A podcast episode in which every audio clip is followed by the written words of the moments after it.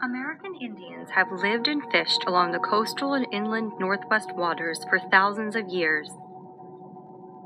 In the 1850s, Indian nations of the Pacific Northwest signed treaties with the U.S. government, giving up millions of acres of land. In exchange, the tribes retained reservation lands and the right to fish and hunt in their usual and custom grounds, including places outside reservation boundaries.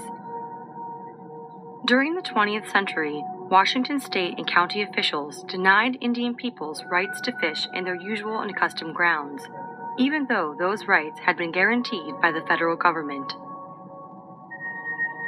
In the 1960s and 70s, Indians of the Pacific Northwest vigorously protested the loss of their treaty rights. They suffered arrest and sometimes violent confrontations when they tried to exercise their rights to fish.